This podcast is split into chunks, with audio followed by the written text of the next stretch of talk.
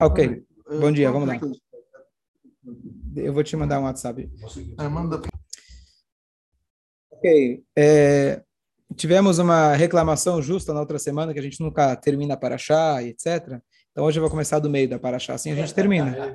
Começa pelo final. É, no final é melhor. Começa pelo final. Já estamos quase no final. Hoje é sexta-feira, já estamos quase no final. Tá certo? Então vamos lá.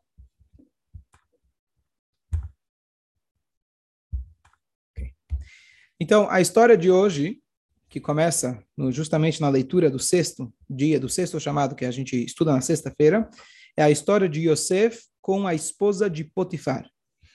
E é uma história que a Torá não omite, conta com todas as letras, de que Yosef, como só recapitular a história, Yosef era o penúltimo filho de Yaakov, era o primeiro filho da esposa na qual ele quis sempre casar, aquela que ele mais amava, aquela que faleceu, faleceu jovem, era Rachel, e o Yosef era o filho amado e querido. Ele deu um manto para Yosef. Yosef começou a ter sonhos de soberania, que os feixes estavam se prostrando para ele, que as estrelas estavam se prostrando para ele, os irmãos ficam com ciúmes, com inveja e colocam, querem matar ele, depois jogam ele no poço, do poço vendem ele, ele é vendido dezenas de vezes até que ele chega no Egito como escravo. O pai foi enganado, eles pegaram o animal, sujaram a, a, túnica com o sangue do animal, mostraram para o pai, ó, oh, isso que a gente encontrou, dando a impressão que ele morreu. E assim o pai ficou se lamentando e lutando pelo filho por 22 anos, achando que ele tinha falecido e só depois eles voltam a se reencontrar. E aqui então a gente está vendo a jornada do Yosef. Yosef é um jovem, eu acho que ele tinha agora 17 anos, se eu não me engano, e é, não, um pouco mais, desculpa, ele perdeu a mãe com 17 anos. Ele, ele, tinha, ele era um pouco mais velho.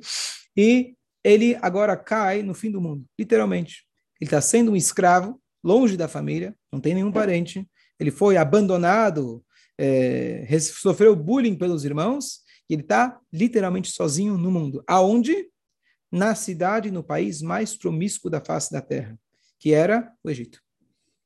O Egito era o centro, literalmente, de idolatria e o centro do modelo da época. Sempre tem um país que ele né, seja a França ou seja os Estados Unidos, que ele traz o modelo para o resto do mundo, o modelo para o resto do mundo que não era nada bom era o Egito. Tanto é que quando Avram ele foi para o Egito, depois que ele recebeu os presentes, o Paró falar para ele, né, ele quis, pegou a Sara, depois mandou ele embora, Deus protegeu, ele fala, vai embora daqui. Por quê? Porque não vale a pena você ficar aqui, é perigoso. Eu te dou presentes, mas vai embora, aqui não é local seguro para você. Então, realmente é um lugar extremamente promíscuo. Então, a história conta, a Torá conta para gente que ele caiu na casa de um homem chamado Potifar. Potifar, ele era um sris paró, ele era um ministro do faraó. Então ele era um cara muito rico, uma posição é, importante no governo, e ele tinha um governante na casa. Ele colocou Yosef como um governante na casa dele. A ponto que a Torá fala que ele entregou tudo o que ele tinha nas mãos do Yosef. Ele viu que Yosef era aquele cara que onde ele tocava, virava ouro, tudo que ele fazia dava certo, e então ele falou: toma conta de tudo. E ele realmente relaxou. Imagina você ter alguém que pode tomar conta de tudo aquilo que você precisa fazer, e a única coisa que ele não entregou para o Yosef foi a esposa. A esposa. Isso ele não entregou. Isso é meu. Todo o resto, e a guitarra, o Fusca, né, o computador, o celular, isso não. Então, a esposa ele não entregou. Tá bom? Um detalhe importante o, re, o, o, dono da casa, ele fala, ele, ele viu que tudo que o Yosef fazia, Deus trazia para ele sucesso. Como fala sucesso em hebraico? Boa, tá bom? Hatzlacha, sucesso. Então, a linguagem de ter sucesso em hebraico, que a Torá, isso vem da Torá, é matzliach. A conjugação desse verbo, é, o, a, o radical da palavra é tzadik lametchet, quem entende o hebraico mesmo. Matzliach seria, se a gente for pegar o original, seria alguém que traz sucesso. Não alguém que tem sucesso, é alguém que traz sucesso. E aqui a gente vê a definição de sucesso na Torá, não é o cara que tem sucesso. Sucesso, a pessoa de sucesso é aquele que traz sucesso para os outros. Esse é o verdadeiro sucesso. Então, aquele cara que fala, eu quero me dar bem e eu vou ferrar os outros, isso não é sucesso. Então, qual a comparativa da, da, da, da, da, da coletividade tem a Atlahá, que é a ambulância. Hatzalá, não, ela é Hatzalá. Hatzalá é salvação, certo? É, aqui é Hatzlá, Então, Matzlia, não existe o sucesso sozinho. A definição de sucesso da Torá é alguém que traz sucesso. Igual aquela ideia que a gente fala, quem é o sábio? Aquele que aprende de todos. Quem é o feliz? Quem é o rico? Aquele que está satisfeito com o que ele tem. Quem é a pessoa de sucesso? Aquele que traz sucesso para os outros. Esse é o verdadeiro homem de sucesso. Bom, então, a história conta o seguinte, Yosef era uma pessoa extremamente bonita. A gente comentou ontem à noite no Shur, quem acompanhou, certo? De, outra, de outro Rabbi Yohanan Metzakai, que ele era muito bonito. A ponto o Midrash traz para gente que quando Yosef passava na rua, todo mundo olhava. E as mulheres que trabalhavam lá, as várias empregadas que trabalhavam na casa do Potifar, quando Yosef passava, elas estavam cortando cebola, cortavam o dedo junto. Porque ah, perdiam tanto o foco e a atenção para Yosef e o mundo acabava naquele momento. Essa era a atração de Yosef. Ele é argentino, né? Eu sabia que a Argentina era orgulhoso, não sabia que era bonito. A Argentina é bonito? Não sabia. Ok. A gente acabou de falar que beleza é aquele que traz beleza para os outros, né? Ok. Então, é, o que acontece? A Torá descreve para a gente que a esposa de Potifar começou a ficar de olho no Yosef. Todos os dias ela vinha para Yosef, venha deitar comigo, venha estar comigo. E o Yosef, ele recusava. Que era muito difícil, pode imaginar um jovem, solteiro, no fim do mundo, ninguém vai ver, não tem câmeras, e lá fazer isso é a norma. Não fazer isso é fora do comum. E Yosef, todos os dias, ele era testado. Os nossos sábios trazem que a cada dia ela trocava de roupa, cada vez para uma roupa mais provocativa.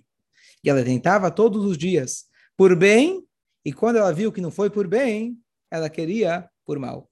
Num dia que era um dia numa festa idólatra, diz para a gente a Torá, todo mundo saiu de casa. Só um minutinho, Mordecai. Todo mundo saiu de casa e ela inventou a desculpa que está passando mal. Conhece essa desculpa? Essa é muito boa, funciona sempre. Estou passando mal. Passando mal, não precisa. É? Dor de cabeça. Então, antigamente você fala dor de cabeça, aí ele traz o termômetro e fala: não, não tem febre. Agora é dor de barriga. Vai provar como você tem dor de barriga. E funciona. Né? Tô passando mal. Eu digo por experiência, a gente usa quando precisa, tá certo? Tô passando mal, ganha atestado. Tô passando mal, ficou em casa. Você achou que era novidade essa de passar mal? Essa já, já tá na Torá. Então todo mundo sai de casa e chega o Yosef, acorda de manhã lá para trabalhar. E diz para a gente a Torá, ele veio para casa para fazer o seu trabalho. Diz a Gemara, Rabi Shmuel, uma discussão. O que é fazer seu trabalho? Um, trabalhar. O outro, fazer seu trabalho, que significa realizar os seus desejos. Naquele dia, ele falou: chega, não dá mais. Quanto tempo eu posso aguentar? Provocação é demais. Eu estou sozinho no mundo. Fui abandonado pela minha família. Aqui eu vou ter um pouco de alegria, um pouco de sossego, um pouco de tranquilidade e bastante prazer. Qual o problema? Tem problema, Isaac? Não tem problema. Você concorda com Yosef? O que, que cada um de nós faria nessa situação? Yosef ele é chamado Yosef Hatzadik. Porque você superar, a gente não pode imaginar, e a pessoa como ele, que trazia uma atração muito grande, então ele tinha uma força né, nessa área muito grande, muito potente, e para ele conseguir dominar esse, né, essa força, precisava ser um tzadik, precisava ser uma pessoa com total autocontrole. Mas uma das opiniões dizem que ele foi lá porque ele falou não dá mais. E na hora que a esposa do Potifar apareceu para ele, segura ele, segura ele pelas roupas e fala: é agora. O que ele faz agora? Então, naquela hora, dizem nossos sábios, apareceu para ele a face do pai dele. Ele teve uma visão do pai dele. Uma explicação muito bonita, não é que ele viu o pai, Viu, pai? Tá bom, o velhinho lá chorando por mim. Tudo bem. Tá sofrendo por mim, mas eu também estou sofrendo. Ele viu como o pai enxergava ele. A visão dele era que ele via como o pai enxergava ele. Como o pai enxergava ele? Morto, morreu. Tem uma explicação mais profunda. A explicação mais profunda, a Torá fala para a gente que ele não conseguia se consolar. Por quê? Porque só dá para consolar quando alguém falece. Única coisa, infelizmente, mas que ajuda, ameniza, não resolve, é o tempo. Quando alguém perde algum parente, o tempo, alguém deu um exemplo uma vez que eu acho que é muito válido, que a, o sofrimento de uma perda é como um buraco no meio da tua sala. Toda vez que você anda, você cai dentro. Depois de um tempo, você aprende a desviar ele, não cair sempre lá. O buraco continua lá, vai continuar. Você aprende a desviar. Mas isso é uma bênção que Deus deu, a dádiva do esquecimento. E essa dádiva só funciona, dizem nossos sábios, quando alguém de fato faleceu. Quando alguém não faleceu, a dor continua a mesma. Então você imagina por 22 anos, todos os dias, sentindo a mesma dor, ou pior, do que do primeiro dia do choque inicial. É porque ele não chegou nem a ver. Sabia que ele morreu, falaram que ele morreu. Falaram, ele não viu. Não viu nada. Desaparecido. Hã? Desaparecido. Desaparecido. Então, tá sim. Mas ele, mas ele falou, ele, quando trouxeram para ele a túnica, ele falou, Hayara Ahalato. Ele falou, ele foi é, degolado, devorado por, uma, por um animal. Ele falou, então é isso que ele acreditava. Os irmãos falam, não sei o que aconteceu, tá? E foi isso que a gente achou. E ele concluiu que o filho morreu. Então, essa é a explicação comum todo mundo conhece. Mas a explicação mais profunda era que o Yosef, na verdade, ele era como se fosse o patinho, como chama? Patinho feio? Quem liga patinho feio? Israel não tinha, em hebraico não tinha patinho feio? Na tua infância? Barvaza Shachor, não tem? Não tem. Chapeuzinho vermelho, cova, cova Adom, não tem? Ah, cova Adom tem, então tá bom. E os sete anões, Shiva... Hã? Gavadim, Shiva Gavadim, tá vendo? É tudo veio da Torá, o que, que você acha? Não, não, é só traduzido para o hebraico moderno. A vela adormecida? Vela adormecida? Ele está procurando ainda a vela adormecida. Ok. Então, a explicação mais profunda era que os irmãos, por que, que eles prendem, é, é, por que, que eles venderam o, o, o Yosef? Por que, que eles mataram ele? Então, a verdade, eles eram tzadikim. E eu vou explicar Bezerra Hashem no sábado à tarde, fazendo já propaganda, que eles acreditavam que realmente ele estava indo fora do caminho. Ele estava se penteando, ele se achava bonito, ele se achava privilegiado, e ele tinha algumas atitudes que eles achavam que ele merecia pena de morte, inclusive. Ou seja, esse era o filho que saiu da linha. Ele saiu da linha. Então, o que, que você faz? Quando você tem um filho que sai da linha, você tira ele fora, você corta ele fora. Assim, pelo menos, era o pensamento antigo. Você tem um aluno que não se comporta, você tem um filho que sai do caminho. Infelizmente, quando você tinha alguém na família que, Deus nos livre, casava com alguém que não devia, os pais sentavam Shiva, mas nunca mais falavam com o filho. É isso que eles fizeram. Yosef saiu da família. E estava todo mundo falando para Yosef, falando para o pai, pai, se consola. Tudo bem, tem um filho que saiu do caminho. Ele não, não serve. Mas olha bem, você tem 11 filhos maravilhosos. Conforme a interpretação que cada filho nasceu com uma gêmea. E a Diná era uma a mais. Olha, olha a mesa cheia de Shabat. E você fica aí chorando por um filho que saiu do caminho? Um filho só. Olha quantas pessoas boas você tem. Mas o Yaakov, ele se recusava, ele não aceitava o consolo. Se eu tenho um filho que não está na minha mesa, se eu tenho um filho que ele não é aquilo que eu esperava, e vocês estão criticando ele, eu não vou me consolar, eu não vou aceitar. É que eu não vou aceitar meu filho? Eu não vou ficar confortável com essa situação, porque eu acredito no potencial de cada um. Voltando para a nossa história, o Yosef enxergou que o pai não se consolava.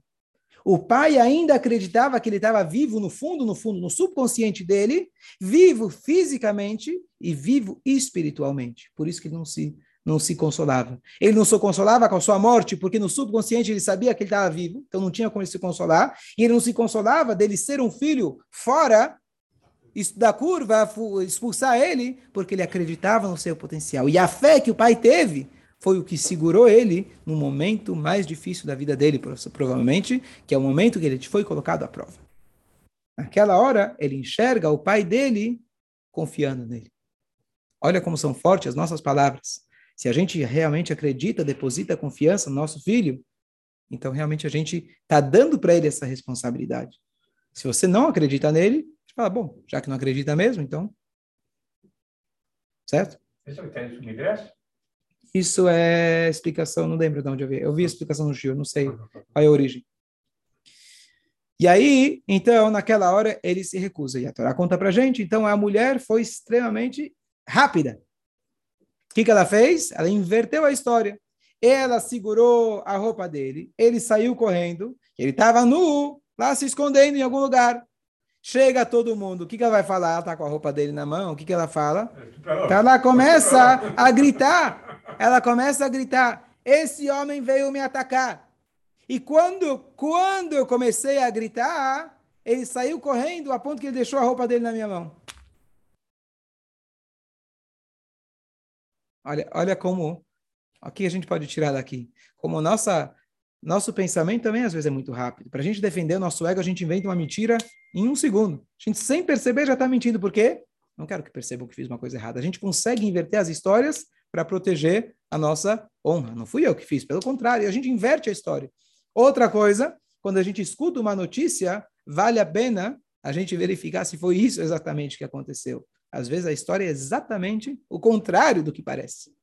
Mas, para notícia, imagina, Yosef é o escravo, ela é a esposa aristocrata do grande governador tarará do Egito. Você acha que ela vai fazer uma coisa dessa? Você está louco? Isso aqui é um judeuzinho que chegou aqui, foi vendido como, olha que cara malvado. Pronto, a história fechou bonitinho. Yosef não tinha nem argumento, não tinha direito de defesa, não tinha advogado, foi para o buraco. Não tinha, não tinha nada. Bom, Continuamos a história ou para por aqui? Boa história? Para mim, a história de Yosef é uma das melhores. A resiliência de Yosef é uma coisa que. Justo uma pessoa nessa semana também me comentou. A resiliência de Yosef é um dos maiores exemplos. Vou fazer uma pausa aqui e abrir para a pergunta. Yosef, eh, Mordecai, qual era...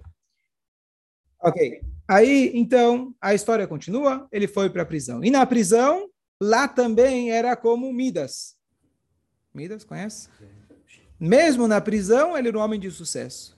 E, a, e assim que ele chegou, o dono da prisão colocou ele encarregado dos outros presos.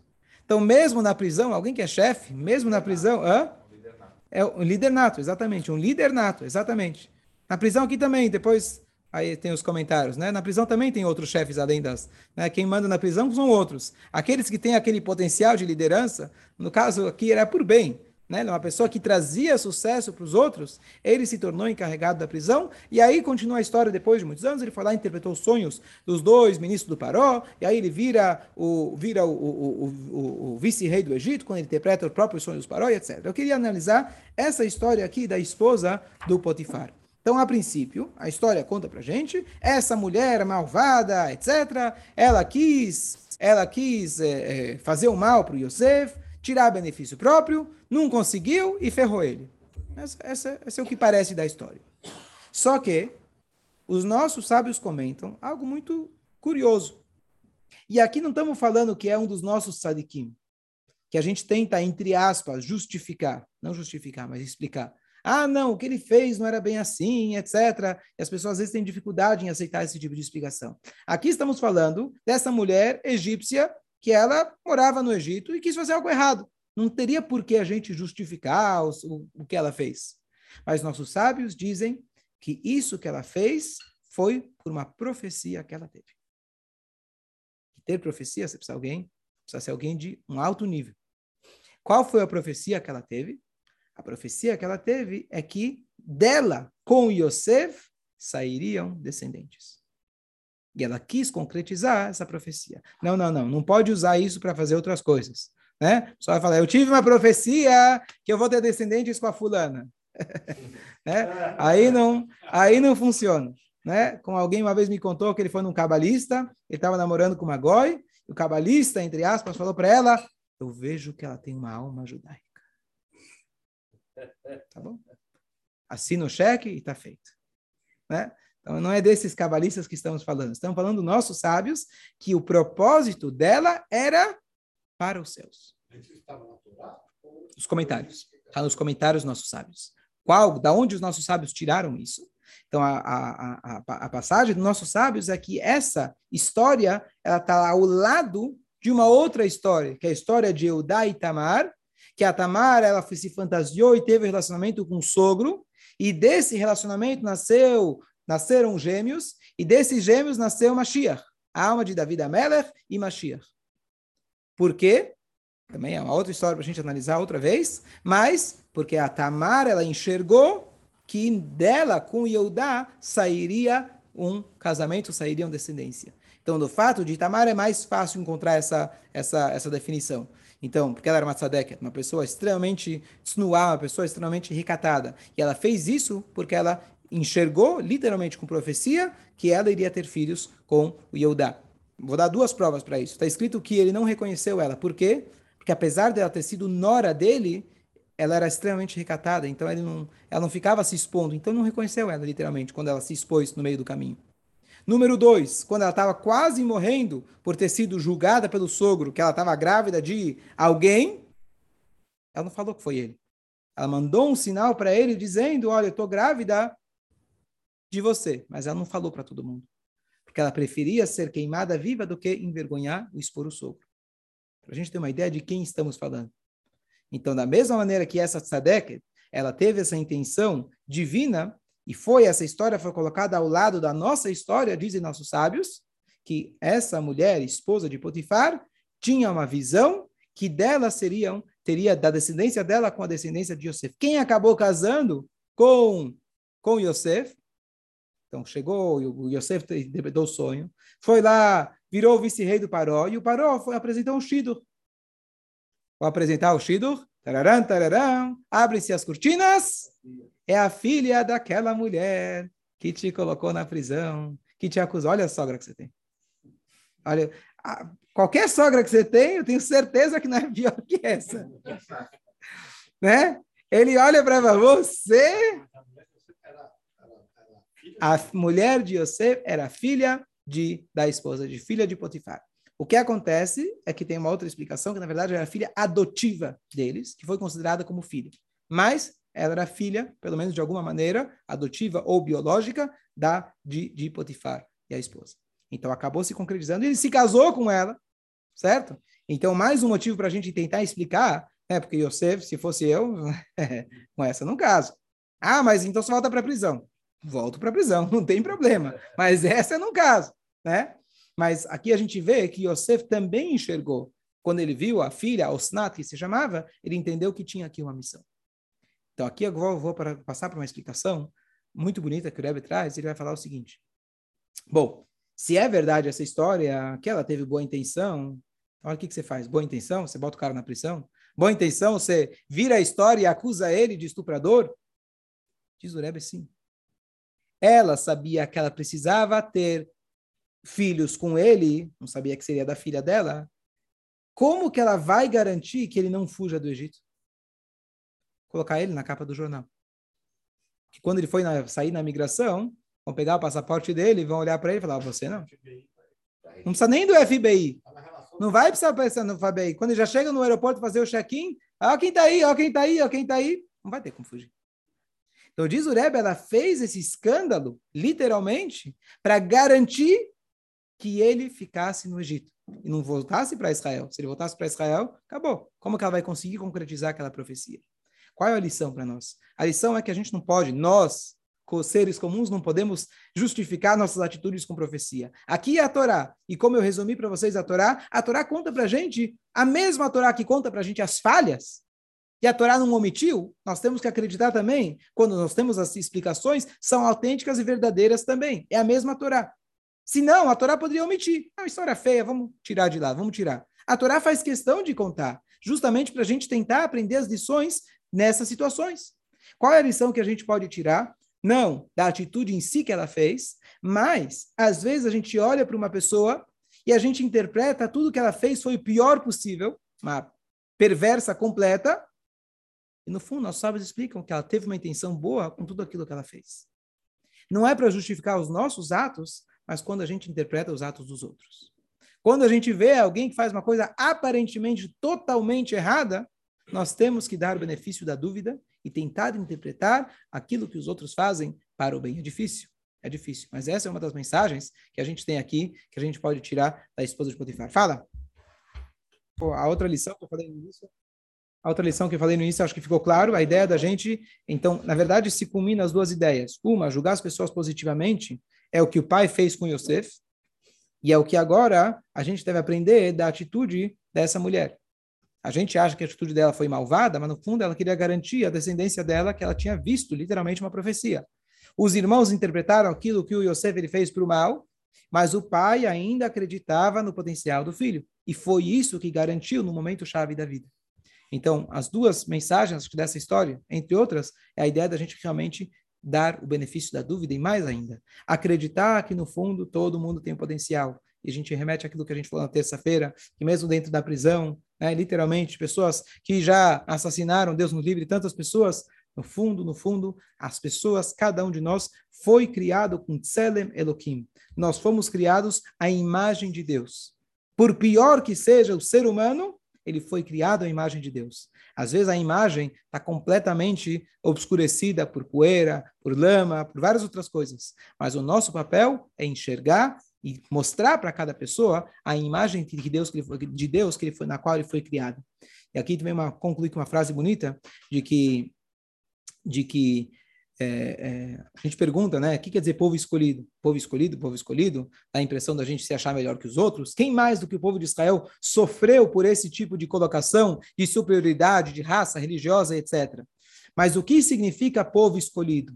Nós fomos escolhidos por Deus para revelar o Tselem Elohim, a, a, a, cadê agora? A face de Deus que eles refletem em cada ser humano. Para isso que nós fomos escolhidos. Nós fomos escolhidos para mostrar para cada um que ele é escolhido. Essa é a nossa função. Shabbat shalom a todos.